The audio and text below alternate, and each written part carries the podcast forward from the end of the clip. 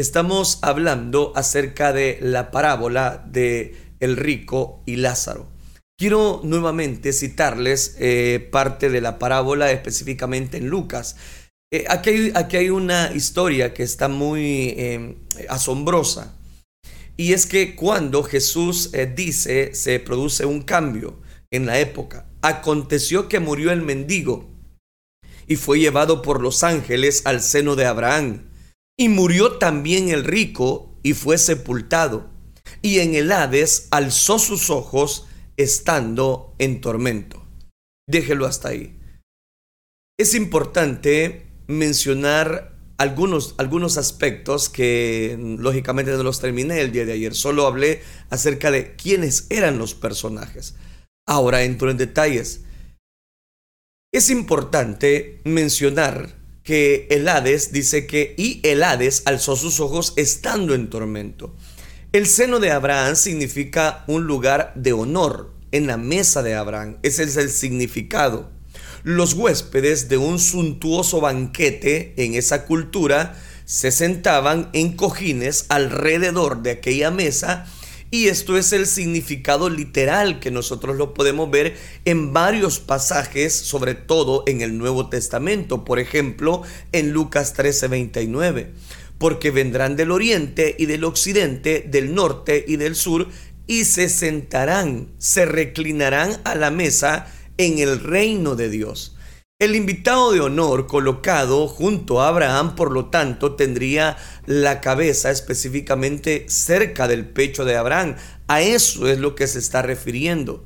En otras palabras, el mendigo que anhelaba una migaja, una miga de pan, parecía tan repugnante a los refinados fariseos. Recibe un lugar de, lo de más alto honor en el cielo el hombre rico que disfrutó de cada ventaja terrenal, ahora resulta a quien los fariseos querían imitar, va al infierno. Que aquel hombre rico va al infierno, donde lógicamente es humillado, abandonado, sin esperanza y reducido a mendigar una gota de agua. Pero note, hay ironía en cada aspecto de este giro inesperado y por eso en esta, en esta parte es que me voy a dedicar a ampliar ese, porque se le da un giro total de cómo ellos vivían en la vida. Lázaro es nombrado en esta parábola precisamente como señal de honor. Su nombre, una forma del nombre Eleazar, que significa a quien el Señor ha ayudado. Oiga, qué interesante. Es un nombre que evoca la idea del favor divino. Y lógicamente al nombrarlo Jesús lo eleva con mucha bondad. Fuera de la vergüenza y el, anonimato tan típico de los mendigos en esa posición. Al hombre rico, por el contrario, no se le da un nombre para subrayar o para destacar específicamente el hecho de que ya no es importante de que ya cuando se vive este giro total después de la muerte, después de que ya no él es ya no es una persona rica, no se nos da el nombre, porque lo que quieren destacar es el aspecto específicamente del mendigo y como ambos tienen un giro total. Él ha sido despojado de todas las insignias eh, de honores, de importancia, incluso de hasta su nombre.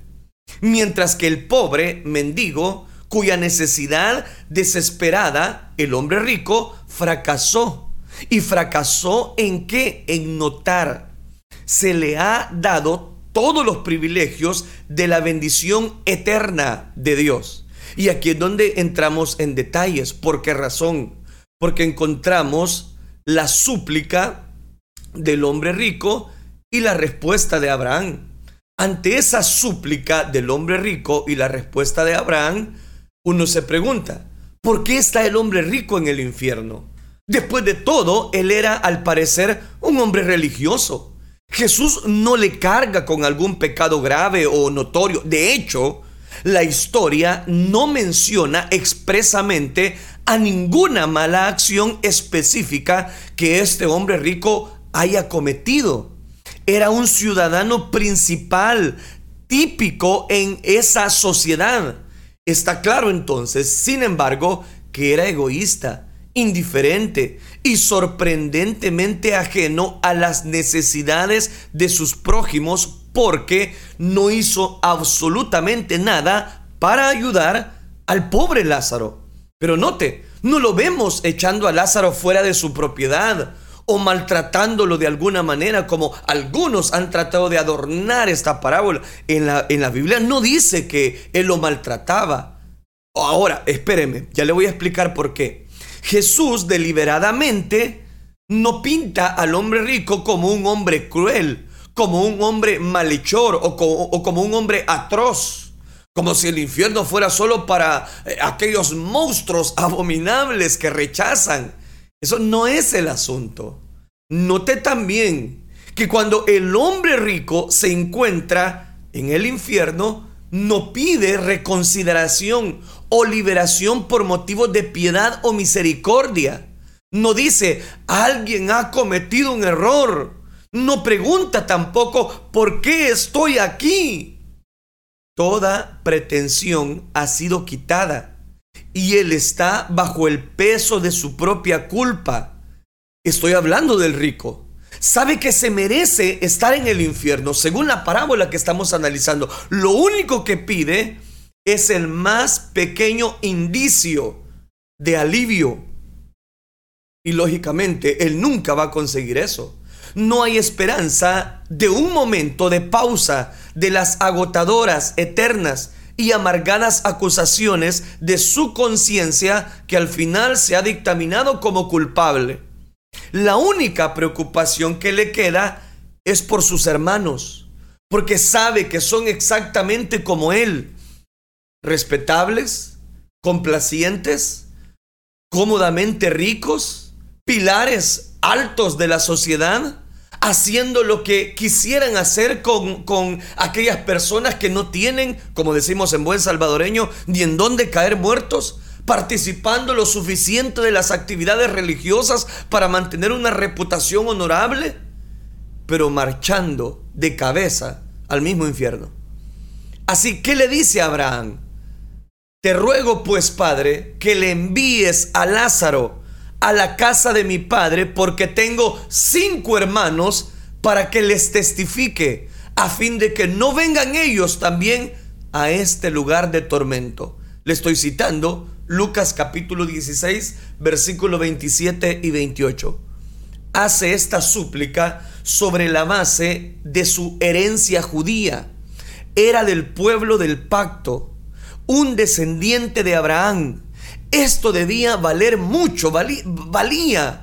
Muchos entre los fariseos y sus discípulos daban por sentado que su conexión o su árbol genealógico directo de Abraham, de Isaac y de Jacob era la base principal de su esperanza eterna. Y Pablo va a ampliar ese, ese concepto en Filipenses capítulo 3 versículo 5. Ahora sabe por esa experiencia que las conexiones genealógicas no llevan a nadie al cielo. Nadie puede llegar al cielo porque una persona es que su padre sea el mejor predicador del mundo o porque sea la mujer más emblemática de la oración. No, no, no. Aquí se trata que el Evangelio, la salvación, es personal. Tal vez su relación, eh, estoy hablando ya de la parábola, con Abraham, le conseguiría una gota de agua. Si no, ¿qué tal si podía advertir a sus hermanos mediante un hombre que regresara de entre los muertos? Porque esa es la petición. La petición que hace indica que los cinco hermanos restantes reconocerían al mendigo que solía estar echado en inmundicia y dolor ante la puerta de su hermano. También, de, también deben haber eh, eh, eh, conocido que Lázaro había muerto. De lo contrario, un mensaje de él no sería realmente importante para ellos. Es que, es que todas las personas tienen sus ocupaciones, tienen sus agendas. Y esas agendas muchas veces les hace olvidarse de que Dios existe. Pero incluso en el infierno, el hombre rico vio a Lázaro como por debajo de él. Ya se lo voy a mostrar. Un don nadie a quien se podía dar órdenes y enviar donde le placiera. El infierno es punitivo, no correctivo. La gente en el infierno no va a mejorar, no mejora. Y las escrituras son enfáticas al respecto. Si gusta, vámonos a Apocalipsis capítulo 22 versículo número 11. El que es injusto, sea injusto todavía. Y el que es inmundo, sea inmundo todavía. El infierno fija el destino y el carácter, el carácter de los réprobos para siempre. No da una, una opción de salida. El hombre rico no solo considera a Lázaro como alguien a quien todavía puede mandar, sino que sus prioridades y preocupaciones siguen demasiado estrechas y centradas en sí mismo. Al igual que cualquier persona inmersa en la religión farisaica, su única preocupación era acerca de algunas personas en su familia inmediata es normal, por supuesto, cuidar de los propios hermanos. Pero como hemos visto en esta parábola y en la parábola del buen samaritano, el amor que exige el segundo gran mandamiento es mucho más amplio que eso. ¿Por qué ordenar a Lázaro que regrese del cielo y con una amonestación privada para los cinco hermanos? Preguntémonos, ¿por qué él desea, el rico, y ordena a Lázaro que regrese del cielo con una amonestación privada para sus cinco hermanos. La respuesta de Abraham es firme. A Moisés y a los profetas tienen. Óiganlos. A Moisés y a los profetas tienen. Óiganlos. Lucas 16, 29. A Moisés y a los profetas era una forma común de designar las escrituras del Antiguo Testamento. Abraham está diciendo que lean con entendimiento lo que hablan, los libros de las escrituras que ya tienen en su poder, que yacen en su mente, que están en su corazón, pero que no lo cumplen. Esta es una parábola, afirmación de la suficiencia de las escrituras. Abraham está señalando que la razón por la que los hermanos del hombre ricos eran réprobos, no regenerados e incrédulos en peligro del infierno no se debía a ninguna deficiencia en cuanto a la metodología de trabajo por la palabra de Dios. En primer lugar, no hay mejor método o mensajero más eficaz con poder muy especial para dar vista a los ciegos o vida a los muertos que la palabra de Dios. No hay nuevo estilo de ministerio o estrategia para la evangelización que tenga más grande poder para superar la depravación y despertar a un pecador muerto espiritualmente.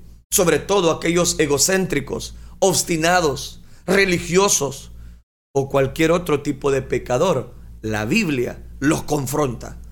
El poder está entonces en la palabra de Dios es que la hierba se seca, la flor se cae, pero la palabra de Dios permanece para siempre. O lo que el salmista decía, ¿y con qué va a limpiar el joven su camino? ¿Con cuidarla? Dice, con guardar la palabra de Dios. Los redimidos son renacidos, no de simiente corruptible, sino de incorruptible por la palabra de Dios que vive y permanece para siempre. Aquí cito la primera carta de Pedro, capítulo 1, versículo 23. La fe es por el oír. ¿Y el oír el qué? Ya, ya, ya lo dijo usted. La palabra de Dios. La fe es por el oír. Pero el oír la palabra de Dios. Romanos 10, 17. El hombre rico estaba en el infierno para siempre. No porque le faltaba información, sino porque él no hizo caso del mensaje que había recibido mediante la palabra de Dios. La única forma en que sus hermanos alguna vez podrían escapar de este infierno sería escuchando este mensaje y creyendo en él, creyendo en la palabra de Dios, creyendo en el Hijo de Dios. La petición del hombre rico era un eco de lo que Jesús escuchaba todo el tiempo. Los fariseos, los fariseos, recuerde, que por ello está diciendo la parábola, los fariseos estaban siempre pidiéndole señales. Recuerda ya en Mateo capítulo 12, versículo 38, por ejemplo, Inmediatamente después de que Jesús había realizado una serie de milagros, sanidades, liberaciones demoníacas, respondieron algunos de los escribas y de los fariseos diciendo, Maestro, deseamos ver de ti señal. Los milagros cotidianos de Jesús no eran suficientes para ellos que estaban pidiendo una señal celestial de proporciones cósmicas. La respuesta de Jesús fue, la generación mala y adúltera demanda señal, pero señal no le será dada, sino la señal del profeta Jonás.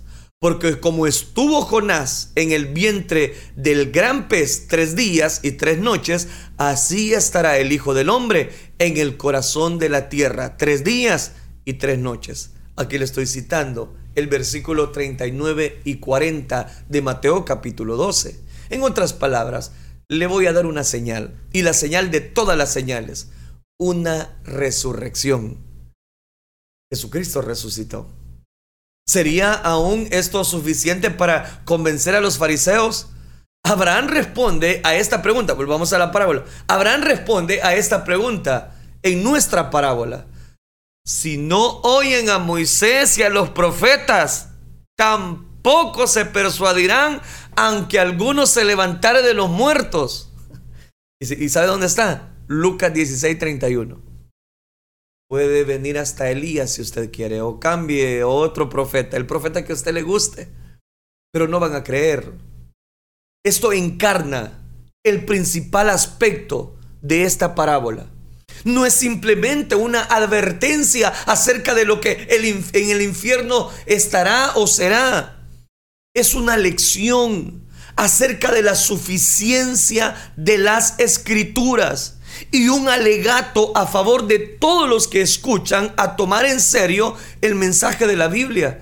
La Biblia no es solamente un libro que es un papel y ahí se acaba todo y el papel aguanta con lo que le pongan, dicen las personas, pero la Biblia sigue marcando la palabra de Dios. Pero la Biblia sigue siendo el manual donde las personas pueden encontrar todas las soluciones a sus problemas, pero no lo siguen, no la toman en cuenta a los profetas tienen, óiganlos. Las escrituras las tienen, presten atención. Y eso me lleva a pensar, aunque alguno se levante de los muertos, es mentira, estos muchachos no van a cambiar. Eso es lo que les estaba diciendo Abraham. Según la parábola, pocos meses después de que Jesús enseñó con esta parábola, su buen amigo Lázaro un hombre de verdad, murió.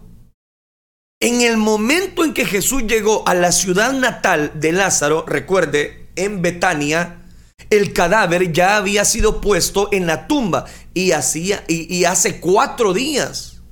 Pero Jesús lo resucitó de entre los muertos, simplemente pronunciando la palabra, Lázaro, ven fuera. Juan 11:43. Las escrituras dicen, y el que había muerto salió atadas las manos y los pies con vendas y el rostro envuelto en un sudario. Jesús le dijo, desatadle y dejadle ir. Así que este verdadero Lázaro era de hecho un testigo ocular que regresó de entre los muertos. Fue un milagro bien atestiguado, porque el cementerio estaba lleno de dolientes cuando Lázaro salió de la tumba, todavía atado en el sudario. Las escrituras afirman, entonces muchos de los judíos que habían venido para acompañar a María, hermana de Lázaro, vieron lo que Jesús había hecho y creyeron en él. Fue un milagro increíble, realmente. No se podía negar la realidad del mismo y no había manera de mantenerlo en silencio u ocultarlo. Algunos de los testigos informaron a los fariseos de lo que había pasado, de lo que había sucedido. ¿Cómo cree que los fariseos respondieron? ¿Cómo cree que ellos se sintieron? Seguramente si alguien regresaba de entre los muertos, creerían, ¿verdad? Completamente equivocado. Ellos convocaron al consejo, convocaron ante eso que él había resucitado a Lázaro, sabiendo que llevaba tres, cuatro días de muerto. Resulta que no, no creen como ellos lo, lo han dicho frente a Jesús. No era entonces que necesitaban algo milagroso para creer. ¿Saben qué hace? Sigamos leyendo Juan capítulo 11, versículo 47. Convocan a una asamblea, al consejo. Entonces, pero se lo voy a leer mejor. Entonces los principales y los fariseos reunieron el concilio y dijeron, ¿qué haremos? Porque este hombre hace muchas señales. Si le, si le dejamos así, no hombre, todos van a creer y vendrán los romanos y destruirán nuestro lugar santo y nuestra nación. Entonces Caifás, uno de ellos, sumo sacerdote aquel año, les dijo, vosotros no sabéis nada, ni pensáis que nos conviene que un hombre muera por el pueblo y no que toda la nación perezca. Esto no lo dijo por sí mismo, sino que como era el sumo sacerdote aquel año, profetizó que Jesús había de morir por la nación. Y no solamente por la nación, sino también para congregar en uno de los hijos de Dios que estaban dispersos. Así que desde aquel día acordaron bajo un concilio matar a Jesús. ¿Y por qué? Porque había hecho la señal. Entonces, al final, ellos creyeron, Jesús les da la señal. Él, él, les ha dicho, no, señal no les será dada. Pero al final les da la señal, porque resucita a Lázaro. Pero no creyeron. De hecho, se nos dice un capítulo más adelante que los principales sacerdotes acordaron dar muerte también a Lázaro. Juan 12:10. En lugar de hacer caso del mensaje de Jesús, decidieron erradicar al mensajero. Cuando él les dio las mayores señales, solo tomaron una decisión más firme de destruirlo. Los milagros no tienen ningún poder especial para convencer a los que rechazan el mensaje de las escrituras. El mensaje en sí mismo es poder de Dios para salvación a todo aquel que cree. ¿Cuál fue la reacción de los fariseos cuando Jesús resucitó de entre los muertos por medio de su propio poder? Inmediatamente después de la resurrección, estoy hablando ya de Jesús, según Mateo 28:11, unos de la guardia fueron a la ciudad y dieron aviso a los principales sacerdotes de todas las cosas que habían acontecido. Se convencieron finalmente por esto, aplaudámosles entonces. No, no se convencieron ni viendo señales de ningún modo. Y reunidos con los ancianos, habitaron consejo y dijeron mucho dinero. Soltaron mucha plata para los soldados diciendo, decid vosotros, sus discípulos vinieron anoche, hurtaron estando nosotros dormidos y se llevaron el cuerpo de Jesús. Mire qué gran mentira. Ellos conspiraron con la guardia romana de encubrirla y negar la resurrección con una mentira. Ningún milagro de cualquier magnitud convencerá. ¿Está escuchando? Ningún milagro de cualquier magnitud convencerá a alguien que oye y entiende el mensaje de las escrituras, pero que aún así lo rechaza. Solo el Espíritu Santo puede abrir los ojos y ablandar los corazones duros, endurecidos, para que reciban la palabra y la verdad de la palabra de Dios. Es el único mensaje con el poder de salvar si cree en un milagro, experiencia religiosa o revelación privada, pero rechaza la palabra de Dios, su fe no es una fe salvadora en lo absoluto. ¿Me está escuchando? Porque esto es clave. Ningún milagro de cualquier magnitud va a convencer a ninguno de los oyentes. Y aquellos que dudan de la palabra de Dios serán juzgados por ella misma, esta verdad que ahora rechazan. Jesús afirmó en Juan capítulo 12, versículo número 46 al 48, yo, la luz, he venido al mundo para que todo aquel que cree en mí no permanezca en tinieblas. Al que oye mis palabras y no las guardas, yo no le juzgo. Yo no, yo no he venido a juzgar al mundo, sino a salvar al mundo. El que me rechaza y no recibe mis palabras, tiene quien le juzgue. La palabra que he hablado, ella le juzgará en el día postrero. ¿Se da cuenta? Emocionalmente encuentro el concepto del infierno intolerable y no entiendo cómo la gente puede vivir con él sin cauterizar sus sentimientos o quebrantarse bajo la presión.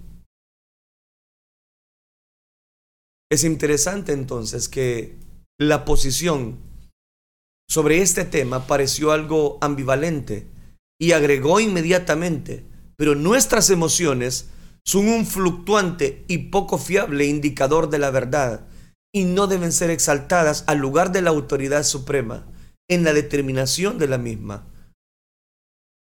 Como evangélico comprometido, mi pregunta tiene que ser, y lo es, ¿qué dice? ¿Qué me dice mi corazón? No tiene que ser mi corazón ¿qué dice, ¿qué está diciendo ahora? Sino ¿qué dice la palabra de Dios? ¿Qué dice la palabra de Dios ante esta verdad? Ante el cielo, ante el infierno. No se trata de meterle ningún un miedo y es que lo que no me gusta, que me van metiendo miedo. Yo no le estoy metiendo miedo. Estoy hablando, solo hay dos opciones, el cielo o el infierno, la luz y las tinieblas. Luego paso a argumentar a favor de una interpretación muy recargada de las escrituras que demuestra su preferencia por la opinión de que los malvados en, última instancia serán aniquilados. ¿Cómo se siente Dios al ver tanta maldad? Pregunto, es una pregunta.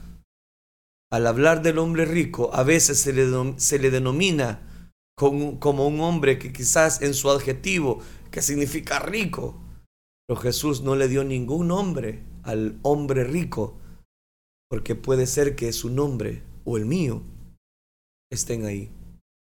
Que esta lección, hablando acerca del cielo y del infierno, puedan ser eco en nuestros corazones. ¿Y tú? ¿Hacia dónde te diriges? ¿Hacia dónde nos dirigimos? ¿Cuáles son las decisiones que hemos tomado? ¿Hemos rechazado la palabra de Dios? ¿No hemos creído a lo que Dios establece a la luz de la palabra? ¿O hemos malinterpretado lo que la Biblia nos está diciendo? Voy a hacerle varias preguntas y al mismo tiempo son preguntas retóricas porque voy a tratar de contestarlas. ¿Qué pasa realmente cuando morimos? Después de la muerte, ¿los cristianos van al cielo o tal vez van a otro lugar? ¿Qué es lo que dice la Biblia acerca de todo eso? Es importante. ¿Qué pasa cuando morimos? Casi todas las denominaciones cristianas enseñan un cielo y un infierno. Y eso no es problema entonces básicamente creen que todo ser humano tiene un alma inmortal que irá directamente al cielo o al infierno después de que el cuerpo físico muera. Casi todos, digo, aprueban esa realidad. Hay muchas ideas acerca de cómo son el cielo y de cómo es el infierno. Todas estas preguntas las podemos estructurar a la luz de la palabra de Dios. Aunque le, le dijo aquel personaje, ahí tienen a Moisés y a los profetas. Lo que le estaba diciendo, ahí tienen a los profetas, ahí tienen la palabra. Lo escrito hasta ese momento podía ayudarles a entender a sus hermanos, a los hermanos de aquel hombre rico. Pero como yo se lo he mostrado, haciendo un análisis muy breve y sencillo de los fariseos, que le pedían señal a Dios. Y el Señor les dijo, señal no les será dada, sino la señal del profeta Jonás. Estuvo tres días y tres noches en aquel pez. al final el Señor le dio la señal. ¿Y cuál fue la señal? No solamente resucitó a Lázaro, que es otro personaje, sino que él mismo con su poder fue resucitado. Y al final ellos no creyeron. Viendo todo eso que ocasionó, el velo del templo se rasgó, el cielo se oscureció, muchas personas creyeron, otras no creyeron, pero entre quienes estaban los fariseos no creyeron. Pedían señal, se les dio señal y tampoco creyeron. ¿Qué, ¿Qué, dice la Biblia acerca de la muerte? La respuesta corta a esta pregunta es que la Biblia dice literalmente que después de la muerte simplemente morimos, no vamos. Y este es el punto. La buena noticia es que el sueño de la muerte no es permanente. La Biblia enseña que habrá una resurrección, una restauración de vida en un futuro próximo. Ahora analicemos que esta respuesta con mayor profundidad, algún día vamos a hablar precisamente de esta temática que tiene que ver mucho con la escatología. Pero lo dicho hasta este momento y porque necesito aplicar ya la parábola una vez, importante es entonces, en primer lugar, prepararnos, porque está establecido para los hombres que mueran una sola vez Después de esto, el juicio. Y cuando mueran una sola vez, ¿qué queda? Le recuerdo, el cielo y el infierno. Por eso le llamé al tema una lección acerca del cielo y una lección acerca del infierno. Muchos, muchas personas, muchos familiares ya no están con nosotros, ya no están. Ellos ya experimentaron esta gran lección del cual yo le estoy hablando. Ahora que usted está en vida, amigo, amiga, hermano, que usted me está escuchando, es que nosotros tenemos que tomar una decisión final a dónde es que vamos a pasar el resto de la eternidad. Todos un día, como lo he dicho en cantidad de velas que me ha tocado predicar, un día nos vamos a tener que enfrentar y experimentar la inmortalidad ¿Y de qué estaremos hechos? ¿Y para dónde nos dirigiremos? Usted puede tomar la decisión ahora. Vamos a orar. Oremos al Señor. Padre nuestro que estás en los cielos, te damos gracias, Dios mío, porque tú eres hermoso, misericordioso. Gracias. Aquellos que ya hemos dado, Señor, sensibilidad a la búsqueda de tu presencia y que no hemos escondido, Señor, lo que tu palabra anuncia, lo que tu palabra nos da, te ruego que nos ayudes a permanecer en esta verdad. Ayúdanos a luchar hasta el final. Ayúdanos a preservar siempre, Señor, nuestra mirada en ti. Ayúdanos, Padre, porque muchas son las aflicciones del justo, pero de todas ellas tú has prometido librarnos. Ahora te ruego también por los aquellos que a través de esta enseñanza Quizás su corazón ha abierto, quizás más dudas, pero creen, empiezan a visualizar una esperanza gloriosa que solamente proviene de ti. Ayúdalas a entender que esto no es una religión más, que esto es poder de Dios para salvación del ser humano, para aquel que cree. Gracias Cristo Jesús. Gracias por la enseñanza de tu palabra el cual hacemos bien en este día en recibir con toda sinceridad. Gracias Cristo Jesús. Amén Señor y amén.